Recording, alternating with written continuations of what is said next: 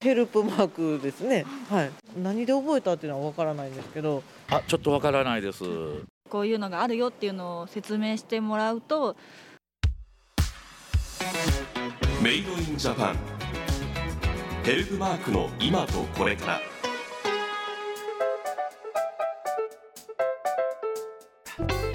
番組ナビゲーターの大西ゆりです皆さんはお年寄りや体の不自由な方に電車で席を譲ったりそんな場面に遭遇した経験はありますか？多くの方が一度は経験したことがあるかもしれません。でも同じような場面で援助や支援を求めていることが見た目だけではわからない人がいたら手を差し伸べることは難しいですよね。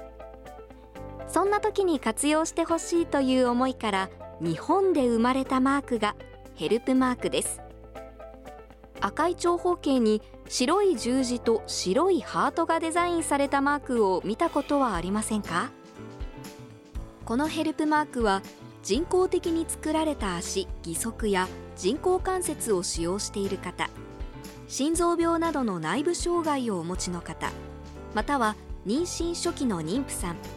発達障害をお持ちの方など外見からは分からなくても援助や配慮を必要としている方々が周りに助けを求めていると知らせることで援助を受けやすくなるように作成されたマークです。この番組では街頭取材を通じた認知度調査やヘルプマークをお持ちの方ヘルプマークの研究者などさまざまな方に取材を行いその模様をお届けしながらリスナーの皆さんと共にヘルプマークの今とこれからについて探求していきます。およそ1時間。どうぞお付き合いください。メイドインジャパン。ヘルプマークの今とこれから。はじめにヘルプマークについてどれくらいの人が知っているのか街で聞いてきました。番組では都市部と地方部では認知度に差があるかもしれないと考え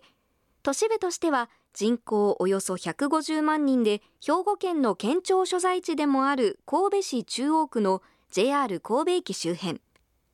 そして郊外としては人口およそ3万8000人で兵庫県の中央部にあって秋になると黒豆や栗でおなじみの丹波篠山市などを中心におよそ50人の方に取材アンケートを行いました。あ知ってますというか見たことあります。ヘルプマークでもし糖尿病の人が持ってたら倒れた時にこうしてほしいよっていうのを書いてたりとか緊急連絡先とか書いてるやつ。見たことはあります？知ってます。ああ知らないですね。助けてくれることですかね。あちょっとわからないですヘルプマーク。ヘルプマークですよね。これはどこで知りましたか？友達がつけてて知りました。理由とかまではあまり聞いてないですあ勉強不足ですね。AED かな。大西の気づき。私たち独自の取材では、まあ、なんとなく知っているよという人も含めて認知度は2割程度ですかねさらに意味や内容まで理解している人となると1割程度かなと感じました。あと傾向としては人の多いエリアほど認知度が高くてまた若い方や女性の方が知っている比率が高いなということに気がつきました。そして取材の中にはこんなお話もありました。若い子が座ってて男の人がこんな中出してねバーッと見せるんですよ。もうどけと言わんばかりにこう出すわけですよ。やっぱり驚いてその方も立ち上がりましたけどね。それ見た時にちょっと違和感あるなと思ったね、はい、まだそれをそういう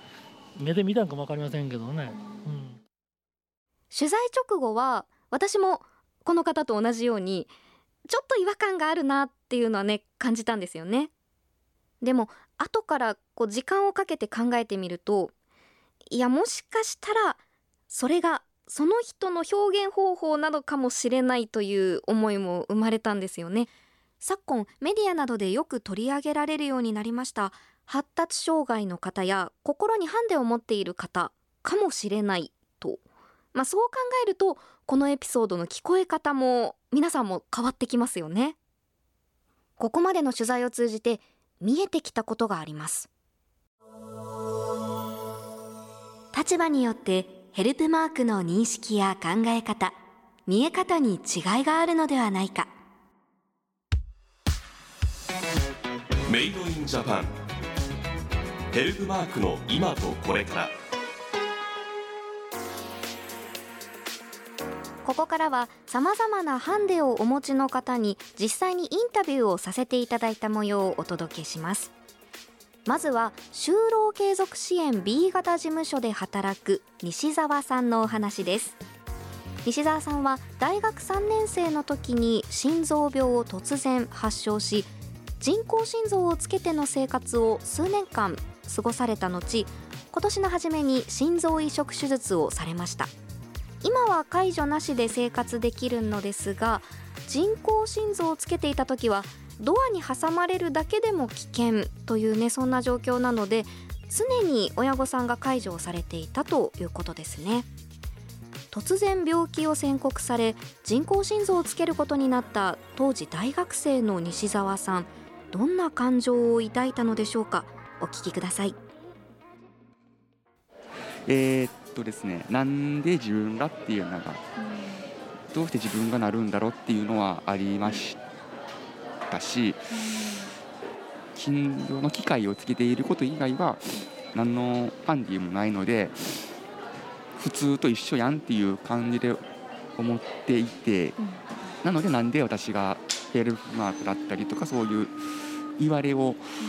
されないといけないのかっていうのは発病した当初はかなり強かったですね。こうヘルプマークがあることでなんかちょっと嫌な思いしたなとかそういったこととかありましたか？嫌なことっていうよりかは、うん、あの先ほどもまあ言ったようになんで自分がっていう葛藤はやっぱり、まあ、減っただけでやっぱりど心のどこかではあるかなっていう感じではありますけどもヘルプマークっていうやつを見せるものを見せることによってあ助けやすくなるっていうのはあるかなとは何かちょっと気をつけないといけんなとか、うん、そういうふうな心持ちにはなるんじゃないかなとは思っております。西澤さんはヘルプマークはその心臓病を発症されたその時から今も持っているんですよね。でカバンにつけてはいるんですけれども内側にしまって見えないようにしていたのがとても印象的でした。このヘルプマークについて今後西澤さんはどうなってほしいのかというねそんな話も聞きました。実際に私自身も持って気づいたことなんですけれどもなかなかそのまた関西とかではなかなか理解はされてないなっていうのはありますのでもちろん障害を持たれた方でなくても例えば妊婦さんだったりとかお年を召された方でも持たれてる方はいらっしゃると思うのでそういった方々に気づかれましたらあちょっと助けてほしいなっていうかそういうのだと思うのであちょっと気になったらっていう感じでいいですので、まあ、そういうのに興味を持っていただけたら嬉しいなと考えています。石澤さんいろんなお話を聞かせていただいたんですがその最初はなぜ自分がというね思いを抱くと同時にハンデを持つ方を特別視していた自分に気がついたとおっしゃっていたんですね。しかし現在の職場で様々な方と出会って会話をしたりとか同じことで笑い合ったりとかそういった中でその特別視する思いっていうのが少しずつ薄れていっているというお話もありました。また今の職場では職員の方々と一緒に音楽活動も精力的に行っていてその活動を通して西澤さんはどんな障害を持っていても誰でも同じように音楽で自己表現ができるということを多くの人に伝えたいと力強く語ってくれました。大西の気づき。西澤さんのお話からこう突然自分がとかまたは身近な人がヘルプマークを持つようになるかもしれない。なんかそういう目線で私はヘルプマークを見たことはあったかなと。自分自身のヘルプマークへの思いというのに疑問を持ち始めました。さて続いては発達障害を持つペンネームごまもふさんのお話です。普通学級に通う小学校生活の中でいじめられた経験がありまして人と私は違うのかなという思いを抱えていたごまもふさんのお話です。お聞きください。で私の場合自閉スペクトラム障害との中に、まあ、注意欠陥多動性障害、まあ、通称 ADHD って言われる障害、うんっていうのも含まれておりまして、で障害が原因によりやっぱ社会的なこう不適合を起こしてしまうとうつ状態になってしまうっていうリスクをちょっと抱えています。うん大体小学校4年生ぐらいか中学生ぐらいのあたりでなんかみんなと違う、うん、普通学級に通ってたんですけれども周りの人となんか違うしいじめられるし普通の人と違うのかなみたいなところを感じててまあ中学校2年生の時の、まあえー、と宿泊学習の時に母親から手紙をもらいまして、その際にあの「あなたはもう、うん、自閉症がの診断もらってますよ」っていうふうに告白されましてあ、まあ、自分はまあ障害者なんだっていうふうにその時受け取るというか受容することができましたね。うん例えばなんですけど普段の会話の中で言葉としてこう主語が出てこなかったりとか自分の頭の中で勝手にお話が進んでたりとかするのでもう解決してることだと思い込んで人にあの状況を説明したりとかあの理由を説明したりとかっていうのがすごい苦手なんですよ。うん、ごまもふさん以前の職場でこうご自身が持たれている症状について、まあ、説明ができなくてで周りから理解も得られなかったためにひどいことを言われた経験というのもあったとおっしゃっていたんですよね。ただ今の職場にはしっかりと理解をしてもらった上で配慮のある働き方ができているということでねそんな話も笑顔で話してくれました。そしてごまもふさんはヘルプマークは自分の意思で数年前に取得をされていまして今もカバンに見えるようにつけていました。取得したきっかけが面白くてご主人と一緒に大好きなあのコミックマーケットコミケですね。コミケに訪れる時に東京の混み合った電車内とか駅で体調が悪くなってしまうことが不安だったために取得してお守りにという気持ちでねヘルプマークを持たれました。とても前向きな理由で持つようになったヘルプマークですがそのヘルプマークを持つことによってこんな経験もされています。まあお姑さんから、まあ、私はね、まあ、ヘルプマークを持っているあなたがねヘルプマークを持っていることに関しては全然構わないと、まあ、障害のことがあるってことに関しては全然私は気にはしないし、むしろ旦那さんのこと支えてくれていつもありがとうって、うん。本当におっしゃってくれたりとかするんですけれどもあの他のね集落に住んでらっしゃる方にヘルプマークが見つかると。後々厄介な噂が広まってしまうかもしれないと警戒されてるということですね。まあ、まあどうしても田舎の方に行くと堂々としてられないのが辛いなって思います。なんか自分が障害があることを隠さなきゃいけないっていう習慣がどうしてもあるというか、地方に行けば行くほど理解されない障害なので、うんうん、ヘルプマークがねなんかお守りから逆に邪険の目とか変な噂の種に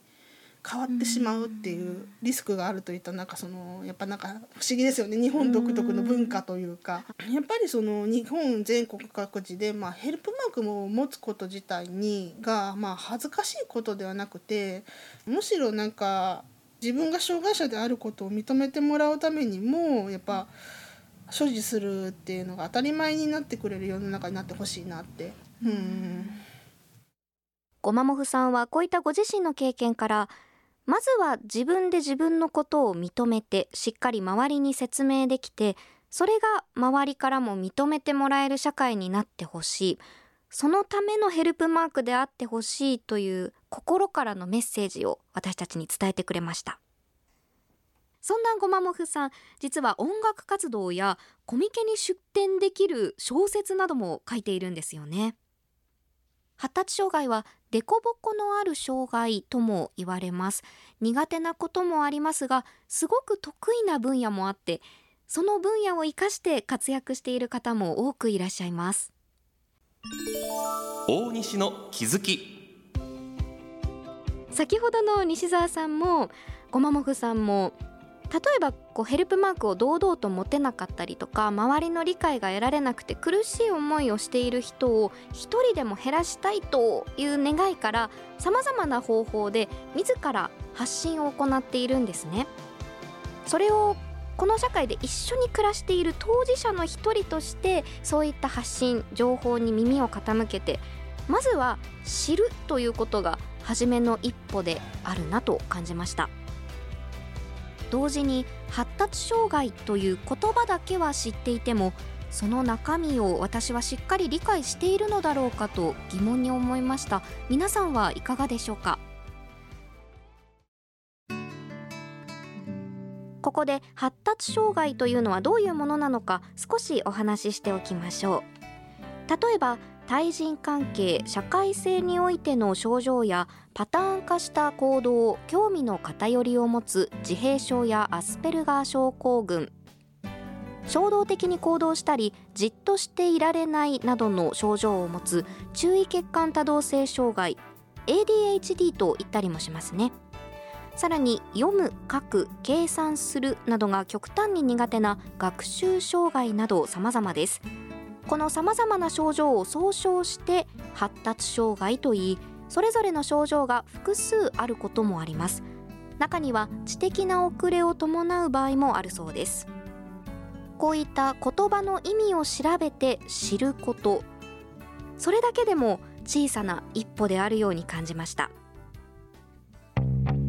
メイドインジャパンヘルプマークの今とこれから。続いては先ほどご紹介したごまもふさんが自分だけではなくご主人の心のケアも考え2人で定期的にカウンセリングを受けているという兵庫発達障害者支援センターのセンター長和田康弘さんに取材した模様をお届けします。発達障害者支援センターとは身近な相談場所として発達障害のある人やその家族の日常生活をサポートしたりその他就労支援など幅広い支援を行う機関で各都道府県指定都市に設置されています。そこではどんな相談があるのかまた時代によって相談内容に違いはあるのか長年福祉の分野で仕事をされている和田さんにお聞きしました。相談の内容とかって時代によって変わってきたりするんですか？ここでのご相談はもう顕著に違いますね。あ違うんですね、はいはい、18年前って自閉症っていうのはままだままあまだ多少は、まあ、認知度があったと、うん、うん、でももう発達障害っていうのは本当何ですかっていうまだ全然時代だったんですね。はい。うん、それが10年以上はもう経つかなと思うんですけど相談に来れる方といいますかご本人が。うん、ってなってくると知的障害を伴わない自閉症もしくは ADHD そういった発達障害の障害のある方たち本人さんもしくはまあその周りの方、はい、で圧倒的に大人のご相談が増えてます。うん、例えばですけど学校で特別支援と呼ばれるような障害のある方たちに向けた教育そういったものを受けてこられてない方、なんかまあ一般高校一般の大学もしくは大学院そういったところを出られてお勤めされたんだけどもなかなかうまくいかなくてでいろいろまあそこで対人、ね、人との関係性だったりとか会社でのトラブルミスそういったものなんかをいろいろこう考えてみた時に、まあ、ご自身が発達障害の可能性があるんじゃないかというようなことでご相談に来られる。うんやもうここは本当にもうこの10年ぐらいだと思います、うん、そういった方がもう圧倒的に増えてはい。こんなお話もしてくれたんです。発達障害のある子どもの相談を受けた際に親世代はその障害を受け入れて理解できるんですけれどもおじいちゃんおばあちゃん世代がなかなか受け入れられずにまあそのただの成長過程だから見守っていけばいいよといった考え方をお持ちの人もいたっていうねそんなお話がありました。このような世代間ギャップって社会とか会社にも存在しますよね。和田さんは様々な企業に赴いて研修会で社員の方々にこういったお話をすることもあるそうなんですが、まあ、徐々に理解は進みつつあるもののまだまだ普及啓発活動っていうのはしていかなければならないなということをねおっしゃっていました。このように幅広い支援を行う和田さんにはヘルプマークは一体どう映っているのかお聞きしました。場面場面になるのかな？多分つけておられる方はどの方にもこう知っていただくためにつけますよね。まあ、例えば本当電車乗っ取って歩いてても、まあ、何かあった時には分かってもらいたいためにつけるっていうそこまでにになっておられる方っていうのがあんまりごめんなさいいないのかもしれないです。だから職場では理解していただきたいとか、自分が属してるところには分かっとってほしいという話はあるんだけどじゃあ世間一般にと言いますか、うん、日常歩いてて周りの方にも皆さんに何かある時には分かっといていただきたいんですっていうようなところまではなかなかちょっとなってない気はしますね。ちょっと大きなテーマなんですよねその障害を受け入れるというか。多分受け入れとかないとこのマークはつけないんですよね。そうですよね。うん、だから非常にとても有効と言いますか、僕メリットの点はすごいあると思うんですけど、なかなかこうつけることにはちょっと皆さん多分抵抗があるという方も多いのも発達障害だと思います。おそらく。うん。西の気づき。和田さんのお話を聞いていてヘルプマークをじゃあ持ってくださいって持つのが先ではなくてそうじゃなくて社会の理解が進むのが先なんだよっていうねそんなメッセージがあるなっていう風に感じましたそして和田さんのお話の中で一番心に残っている言葉があって大切なのは大きな支援じゃなくていいちょっとした配慮ですっていう言葉なんですよね。あの和田さん自身がいろんな相談を受けるたんびに、まあ、例えば会社とかでね何か揉め事があったとかいう相談を受けるたんびに相手に少しでもこう障害についてちゃんと説明ができていて理解を得られていたらそれだけで防げたのにっていうことがねたくさんあるんだそうです。でこの話を聞いていて私もちょっと大学時代友達でね忘れ物とかなくし物をね毎回する子がいたんですよ。友達でであの表には出さないんですよ。表には出さないけど内心ちょっとずっとイライラしてたんです。なんでまた忘れ物するかなって。でも和田さんのお話を聞いてその時にこう忘れ物する前になくし物する前に何か一言私がかけられる言葉ってあったんじゃないかなっていうそんな気づきもありました。メイドインジャパン。ヘルプマークの今とこれから。次にインタビューしたのは心にハンディキャップを持つ清子さん。どんな時に援助が必要だと思うのかそしてヘルプマークについてもお聞きしました。うん、それはマークは知ってますけど持ってないだけで持とうとは思わないですね、うん、あと何年かしたらそら持ちたいなとは思いますけど年齢化されたら。あの助けが必要になる瞬間っていうのはありますか？ああそうですね。私ちょっと東西南北わからないんで。方向方向。方向がね、方向がねわからない。そういう時がちょっと困るんですけどね。そういう時になんか助けを誰かにこう話しかけたりとか、助けを求めたことっていうのはありますか？うん自分からや言いたいんやけれどもちょっと内気？内気なんでちょっと、言いたくないんで。慣れた人？慣れた人やったらなんとなく言えるかなって感じ。はい、でも知らない人だとやっぱり、うん、大西の気づきお話にもありましたが清子さんはヘルプマークを持っていません。ヘルプマークを持つ人持たない人の他にも持っているけど見せない人などそれぞれ状況も違えば思いも違うことが分かりました。また助けてほしいという気持ちはあるけれども持つことを躊躇している人っていうのもいるのかなと感じました。清子さんは現在ビバ半西という集い場で店員として働いています。この集い場というのは障害を持つ人もそうでない人も同じスペースでお茶を飲んだりとか、まあ、音楽を楽しんだりとかあるいはイベントを通して地域の人たちが気軽に集まれる場所です。そんなビバ半西の世話人アミーゴ田中さんにもインタビューをしました。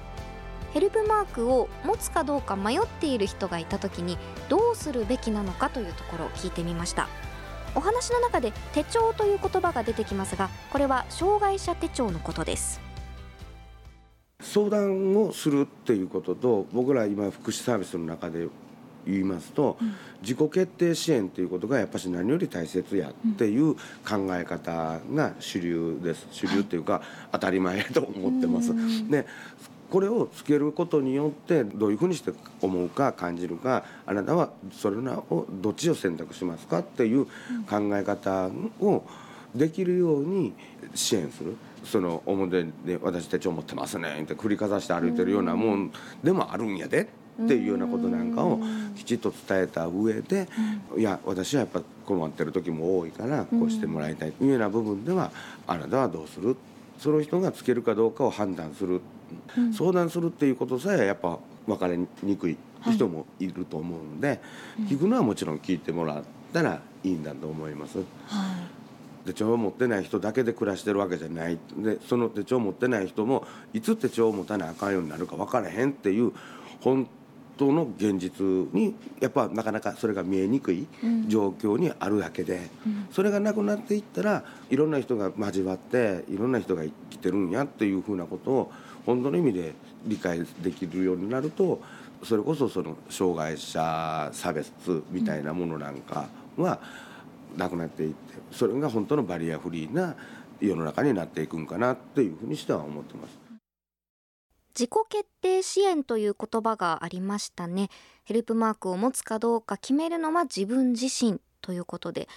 まあ個人的なんですが今はまだ障害を持つ方が同じ電車に乗っていたり同じお店にいたりするのが珍しいとか特別だって感じる人の方が多いんじゃないかなと、まあ、個人的な感じ方ですけれども。でそれが私が小学生の頃に特別学級に通っている同級生がいて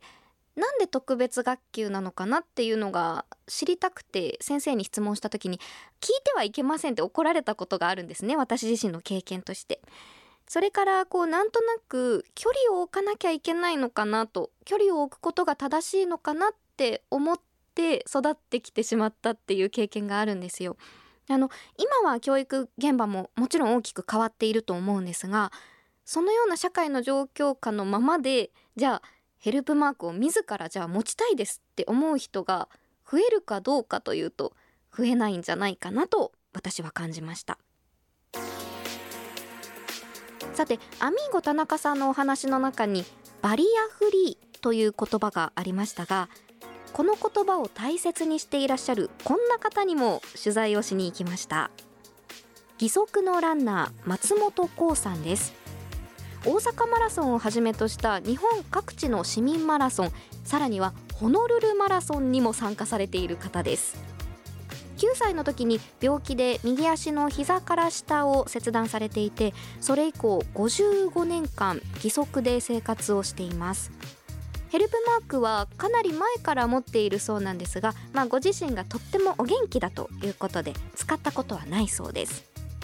そんな松本さんは各地で子どもたちに心のバリアフリーという言葉をテーマにお話をされています。あの心のバリアフリー授業っていうのは、はい、こういうヘルプマークを使ってどういうお話をされているんですか、ね、要はやっぱり障害者っていう人たちがいるんだよっていうことですよね。はい、で、うん、障害も個性の一つで、というふうに捉えてもらいたくて、で一番彼らに言ってることはあのいろんな障害者の人がいてそういう人をこう見ることに慣れてほしいというか、うん、そういう話をいつもしてるんですよ。はい、私がこう義足の姿で短パン履いてこう子供たちの前に立つとやっぱ子供たちびっくりするわけですよね。ですから私はもうあのこう見られてなんぼって思ってますから、はい、ところがまあ5分10分こう私がこうお話をしてるうちにもう慣れてくるというか、こうどうしても障害者の人がいるとこうバリアを張ってしまって、あ自分には関係ないあちょっと怖いって子どもたちどうしても思いますけどそういう気持ちを取っ払ってほしいなっていうことですよね。だからやっぱりあの健常者の方声をかけていいのかなどうなのかなっていう、でそれってやっぱりあの障害者の人にこうどう対応していいかっていうことに慣れてないからだと思うんですよね。それをこうそういう人たちがいっぱいいてっていうことに慣れてもらえれば、まあ、多分声かけもすっとはい。私今32歳ですけれども私とか私より上の世代の方でそんな授業とか話を聞く機会があったかなとちょっと今一度思い返してみていただきたいなと思います。では現在60代の松本さん子供時代はどんな環境だったのでしょうか？さらには海外でのお話もしてくれました。その例えば松本さんが、はい。その9歳の頃、義足をつけ始めた頃はい。はい。はい。でまだまだそういうことをお子さんに話してくれる方とかああもうっていうのは少な当時。いなかったですか？ええ、そうですね。もう55年前。もう障害者はできるだけおとなしくうちの中にいなさいっていう時代。あの日本って特にあのそうなんですけど障害を隠す文化といいますかね、ですからできるだけ隠す。一番簡単なのはあんまり出歩かないこと。例えば今でこそ車椅子でどんどん表出てる人いますけど、当時はもうほとんどいなかったですからね。その社会全体的にも、はい。その55年前から現在っていうのははい。進歩しつつある、で障害者側自身も割と胸張って外出回るようになりましたから、はい。もう全然変わってきましたよね。欧米って昔からそういう感じでしたけど見せる。もうどんどん見せるみたいな感じでしたけど。で理解もあったんですよね。周りの健常者の人たちも障害者の人がいるいたら自然に声をかけてあの手助けしてあげるっていうような悔しいですけど 本当に自然にイギリスとかであの障害者に対してすごく温かい気持ちでみんないてくれるっていうそうなんですね。あのところなんですけど、まあ海外行くといろんな人種がいて当たり前。うん。でそこにいろんな障害の人がいても当たり前っていう風な感じなんでしょうね多分。大西の気づき。はいホノルルマラソンに参加した際に感じた日本との障害のある人に対する雰囲気の違いとか義足をつけて堂々としていられる居やすい空間っていうのがねそこには広がっていたというなんとも臨場感のあるエピソードですね。本当に明るくお話ししてくださいました漠然となんかこう日本人って優しくて助け合える安全な国っていうのをね漠然と思っていたんですけれどもなんか話を聞いているとそうとは言い切れない現状があるんじゃないかなということに気づかされました。ここまでさまざまな立場から見たヘルプマークのお話そして障害についてのお話を聞いてきましたが後半ではまたちょっと違った角度から見たヘルプマークのお話を紹介していきます。ところでこのヘルプマークですがどのように入手できるか皆さんご存知でしょうか？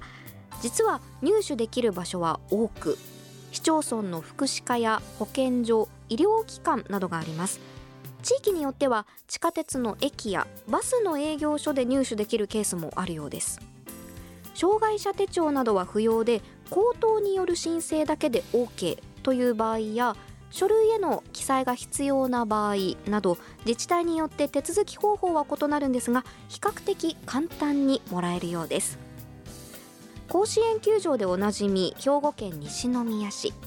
西宮市役所障害福祉課へ行ってみました。特に申請や障害者手帳の提示をしなくてもその場で交付してくれるということでした。西宮市では市役所のほかに保健所保健予防課その他で交付していて役所まで来るのが難しい人には郵送でも対応しているということです。とても簡単ですね。これはヘルプマークが生まれた東京都での交付に倣ってできるだけシンプルにしているそうです。ヘルプマークを利用したいと思っている方はぜひお近くの市役所などに相談してみてください。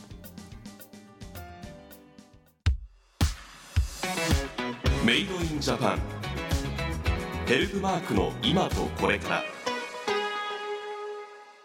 や僕助けようっていうんじゃなくてなんか例えば高齢者の人に席譲ったら自分は高齢者じゃないって言ってなんか逆に差別みたいななってしまうかもしれないから僕はあえて普通に扱うっていうか、もし立っててしんどそうやったら譲るけど、別に普通そうにしてたらなん普通にすると思います。さて私たちのできる支援で一番身近なことの一つに電車バスで席を譲るというのがありますがこのようにお互い気持ちよく対応できていないという経験も皆さんあるのではないでしょうかここからは大阪公立大学文学研究科社会心理学研究室橋本博文准教授のお話とともにヘルプマークの今とこれからに迫っていきます。橋本先生は学生とともにヘルプマークについて多角的に研究をされています。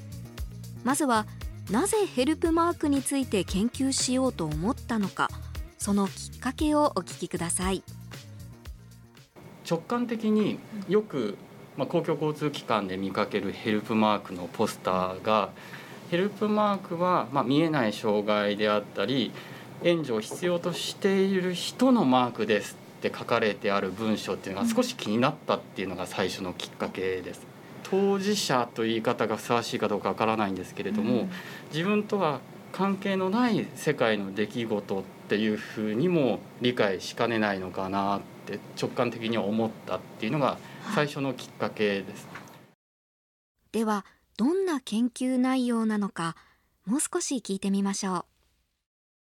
ヘルプマークをどう物語るかっていうことの有効性を調べる研究っていうのはやっていて、まあ、やってることはすごく簡単です。ヘルプマークをどういうふうに伝えるかっていうのを3つパターンを作るんですね。もう本当にヘルプマークの定義だけであの従来の広告にあるようにヘルプマークっていうのは隠れた見えない障害を抱えている人たちのものです思いやりっていうのはすごく重要ですっていうふうに語る。これが2つの目のパターンです。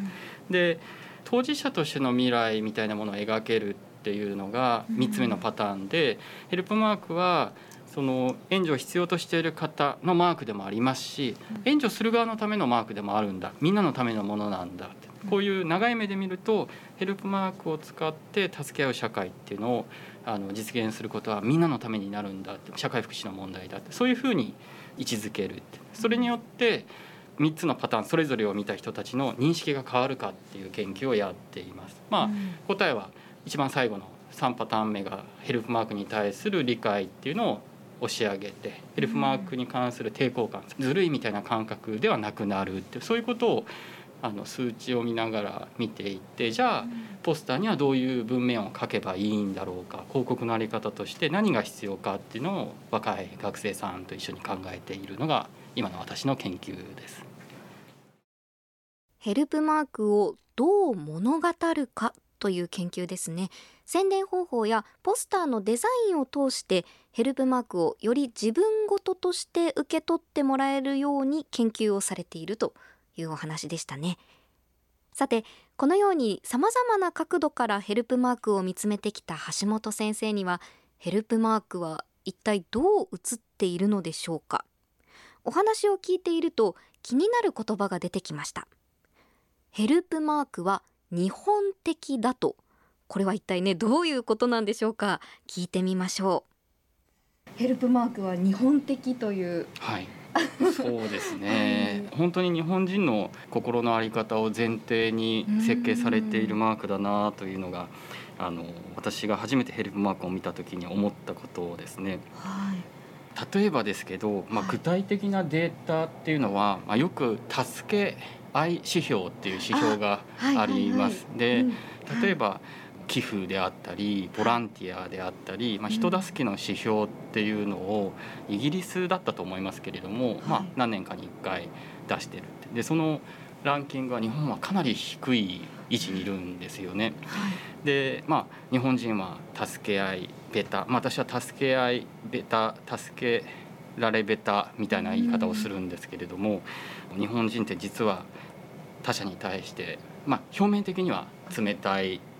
というふうに形容できるところはあるのかなと思います。でまあ、ただ私は専門が社会心理なので、あの何でもかんでも心の問題として語ってしまうともう日もさちもいかないところがあって、日本人は冷たい心の在り方を持ってるっていうよりは、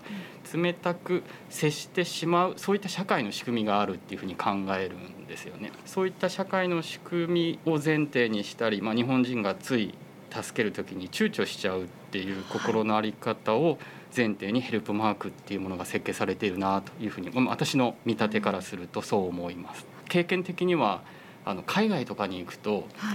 駅のホームで重い荷物を持ってるとスッと見知らぬ人が助けるっていう光景よく見ます。そうですかでこれに対してやっぱ日本の中だと、なかなかカバン持ってあげようかって言いづらかったりしますよね。そうですね。でそれはあ困ってるなって分かっても本当にその人が助けを求めてるかどうかっていうのが分からなくて、余計なおせっかいかなっていう心理が働いてしまうっていう、まあ、そういう状況が多いんだと思うんですよね。橋本さんが実際にその海外に行ってそういう光景を見られたっていうことそれはよく思います。本当に助け合いのハードルがすごく低いんじゃないかなと思うんですよね。それが日本の社会の場合だと少し高めに設定されていて、あの冷たい心を持ってるから助け合わないということではなくて、どうしても助けるっていうそのハードルが高いので、助ける側も躊躇してしまうっていう側面があるのかなと。そのハードルを下げる一つのツールというか、補助輪のようなものっていうのがヘルプマークなのかなというふうに思っています。大西の気づき。これは新しい視点でしたね。なんか会話の中で日本人の特徴として挙げられるものもうどれもこれもが自分と重なってあ私日本人なんだなってすごく感じたんですよね。だからこそヘルプマークが日本で生まれたということにすごく納得がいきました。先ほどの席を譲る譲らないの話にもつながってきますよね。では海外の方は日本をどう見ているのでしょうか？フィリピンと日本だと、どちらの方が優しさを感じますか？日本ですね。日 はい本の方ですか、はいちょっと優しいですね。はい。うんあ多分日本日本の方優しいと思う。うん、I think, yeah. 日本人の方が助かると思います。最近はね。だけどあの人をあの見たらあのアメリカ人はすぐ助けると思います。いや日本はちょっと見てるだけちょっとだけ.そうそうそう状態に状態にあのでえっとだからアメリカに「Are you okay? Are you okay? ちょっとすぐ街頭インタビューでお会いしたフィリピンの方とアメリカの方の声をご紹介しました優しいんだけど「てんてんてん」みたいな感じでしたね。さてここからは社会の仕組みも絡めて少し違った方向から引き続きヘルプマークについて探ってみましょ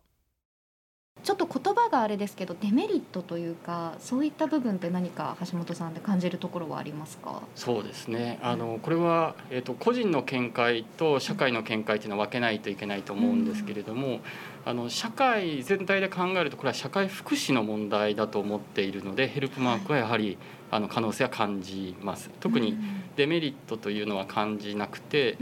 ヘルプマークはやっぱり補助輪のようなものだと思うんです。ヘルプマークがあることで助け合える社会づくりの一助になるのであって、もしそのゴールが達成した時にはもしかするとヘルプマークいらないっていうのがゴールの一つのあり方なのかなと思うんですよね。なので今は段階的に助け合うためのハードルを下げるツールとしてヘルプマークがあるので、それがその普及することをゴールにしてしまうのではもったいないかなということは考えますね。でもっと直近のあのレベルのあのデメリットっていうのはこれはあの社会科学でよく使うんですけどゼロサム思考っていうのがあってゼロサム思考、はい。まあ、オリンピックのゲームみたいなもんだと思うんですけど、はい、誰かが勝つと誰かが負けるっていうような発想ですね。ゼロかサムかっていうことで、そのヘルプマークをつけている人が例えば座席であると席をあの譲ってもらえるってそれは社会全体の在り方としては助け合う社会かもしれないんですけど今ここの世界にとらわれている人から見るとこれはずるいっていうふうな表現っていうのも出てくると思うんですよね。それはそう考える人が悪いとか愚かだとは全く思わなくてそういうふうに捉えるっていうことも一つの見解としてありなんだと思います。なのでそういう声とどう向き合っていくか多様な声とどう向き合っていくかあのヘルプマークを前面に押し出してこれは見えない障害のある方のためのものでそういう方々は援助されるべきだっていう見方一本でいくっていうのも危ういかなというふうに思っています。橋本先生のおっしゃる通り多様な意見がありますよねその中でヘルプマークへの考え方とか社会の仕組みにおいて何か一つの答えを出していくというのはとても難しいことですよね。メイドインジャパン。ヘルプマークの今とこれから。残念ながらヘルプマークを利用されている方の中にもそのつけてれば席譲ってくれるだろうと。で譲ってくれるのは当然だろうっていう人たちがいるとヘルプマークの理解に対して当事者の人たちからも援助をする側の人たちからもやっぱりそれは違うんじゃないかっていう声は当然上がってくると思うんですよね。でその時にそう考えちゃいけないっていうんではなくてそういう多様な声とどう向き合っていくかっていうことまで私たちは考えていくってそれがファーストステップを乗り越えたセカンドステップにあると思うんですよね。すごく難しい問題だと思いますけど、まあ、ヘルプマークを利用される方にもただマークをつけるということではなくてその使い方をどうやって私たちの社会づくりの中で扱っていくかっていうそういう声をいかに上げていくかいかに救っていくかっていうのは私たちの研究チームの中ですごく重要にしているところですね。異文化理解だと思います。これはもう本当に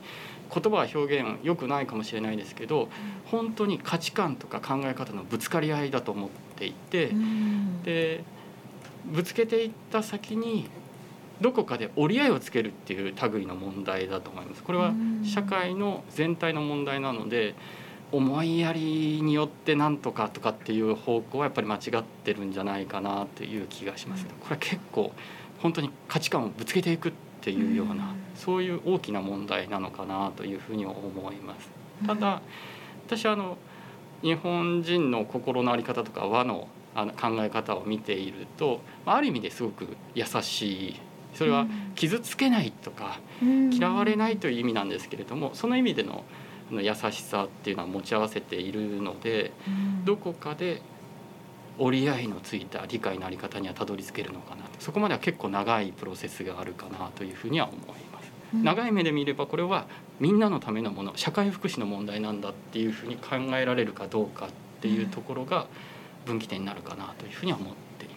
日本人は先ほどの表現に優しい側面があって、うん、嫌われたり意見対立をするのを避けたがるところがあるので、うん、そこをあえて出してみる。うん、で出してる人を批判的に捉えないみたいな側面っていうのはどうしてもこういった議論の深まりにとっては重要かなと思いなるほど。意見は様々あるんだけれどもこれまた日本人特有の人付き合いの特徴からなかなかその表に出ない意見もあってでもそれをぶつけ合って折り合いをつけていくことが大切初めの一歩だというお話でしたね。さあこのヘルプマークをめぐる社会情勢は今後どうなっていくのでしょうか？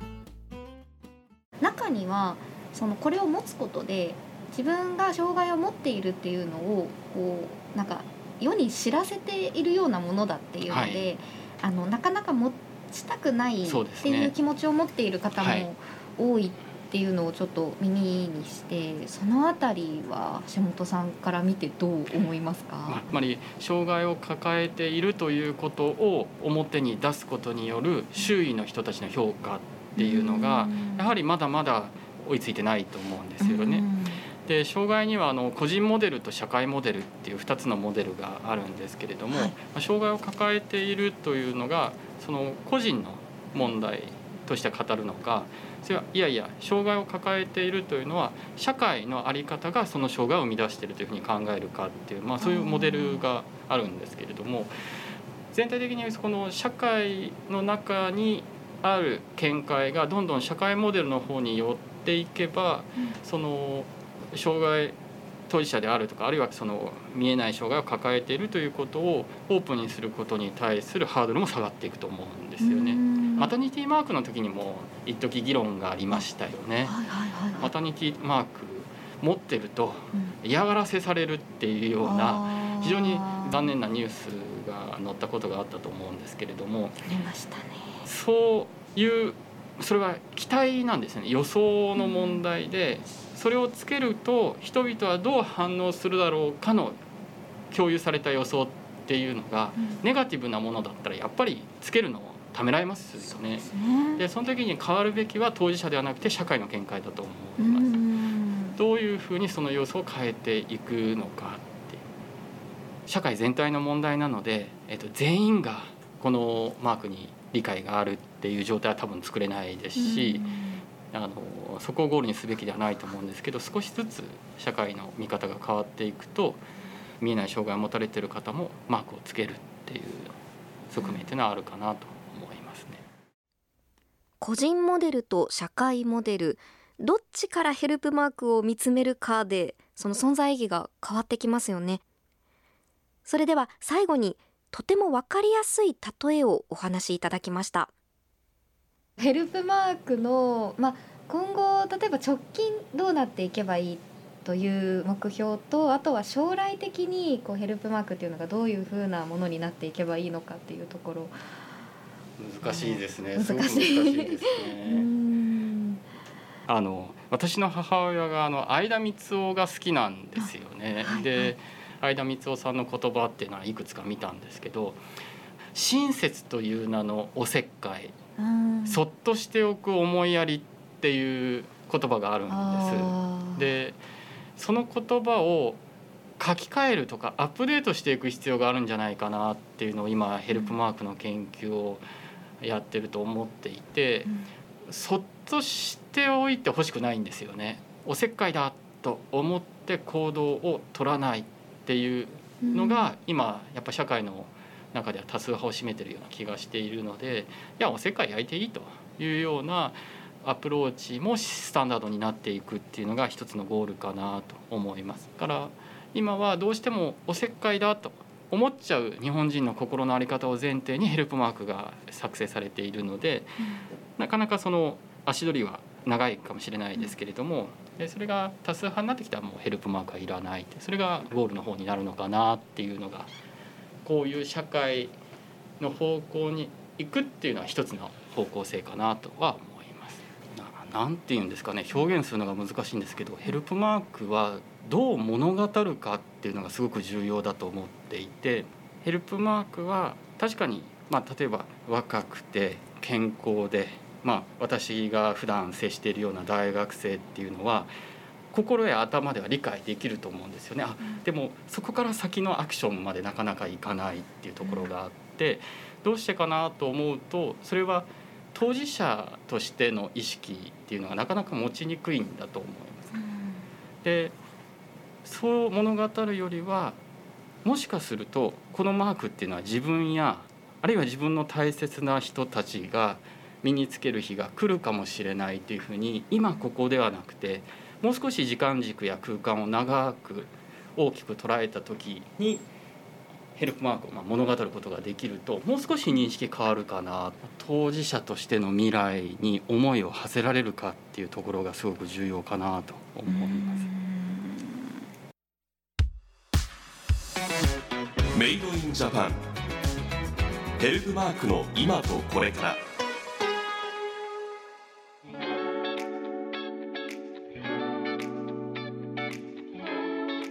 ヘルプマークにスポットを当てて始めた取材でしたがそれだけではない様々な事柄が見えてきました。